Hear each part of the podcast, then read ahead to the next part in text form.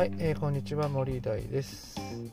えーと、私は、えー、東京のブラック企業に就職し、うつを発症しました、えー、現在は北海道の医療系ホワイト企業に転職し、現在部下100人を持つ管理職をやっております。この番組は部下100人を持つサラリーマンが楽しく働くヒントを配信する番組となっております。はい、えー、というわけで皆さんいかがお過ごしでしょうか？今日はですね、えーと、8月の26日の、えー、木曜日ですね。えー、まあ、コロナが蔓延してなかなかね、えーと、経済活動が再開できない中で悶々としている日々を過ごしているんですが、まあ、みんなもねそんな感じかなというふうに思いますね。はい、というわけで今日はですね、えーと、不安と恐怖で、えーと、人をねコントロールしても、えー、役に立たない理由について、えー、お話ししていきたいかなというふうに思います。えー、やっぱりね組織をね動かすっていう時にはやっぱりいろんなね手法なんかがあるかなと思うんですけれども、まあ、罰を与えたり、えー、恫喝したりとかですねそういう感じで不安と恐怖によるですね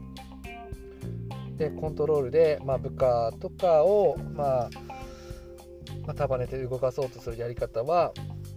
なかなかねうまくいかないかなっていうふうに思いますね。まあ、その理由はですねまず1つ目がですね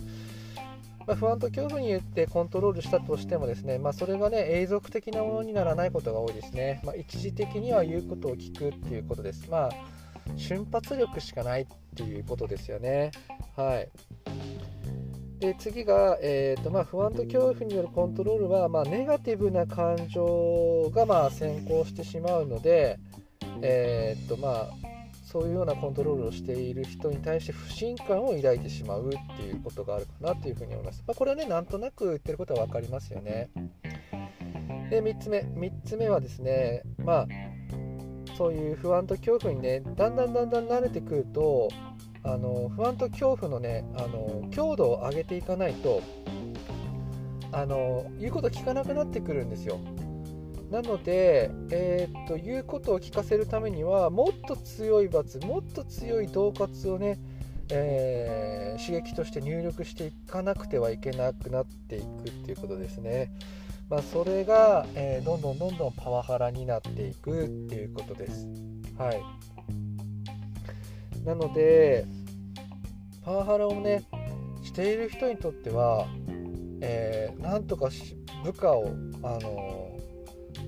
一人前に育てようとしてるんですよっていうようなことになってるのかもしれないけれどもこのね不安と恐怖によるコントロールの、えーと、強度がねもう抑えが効かないような状況下になってるっていうことですよね。つまり不安と恐怖によるコントロールの仕方しか知らないということですね。はい。なのでうんとコントロールね方法をねいくつかねあの身につけなくちゃいけないっていう風なことがあるかなと思います。あの不安と恐怖によるコントロールっていうのは、まあ、どうしてもやってはいけないことあの命の危険が及ぶようなこと、まあ、そういうような時のの、えー、短絡的な、えー、どうしても止めなくてはいけないという時には、有効なこともありますのでこれ自体がですね絶対やってはいけないというわけではないんですけれどもえーと、部下を束ねて組織をね一つの目標に向かわせるっていう意味ではあまりこの方法をね使っても意味がない意味意味がないっていうか、まあ、効果的ではないんじゃないかなというふうに思います。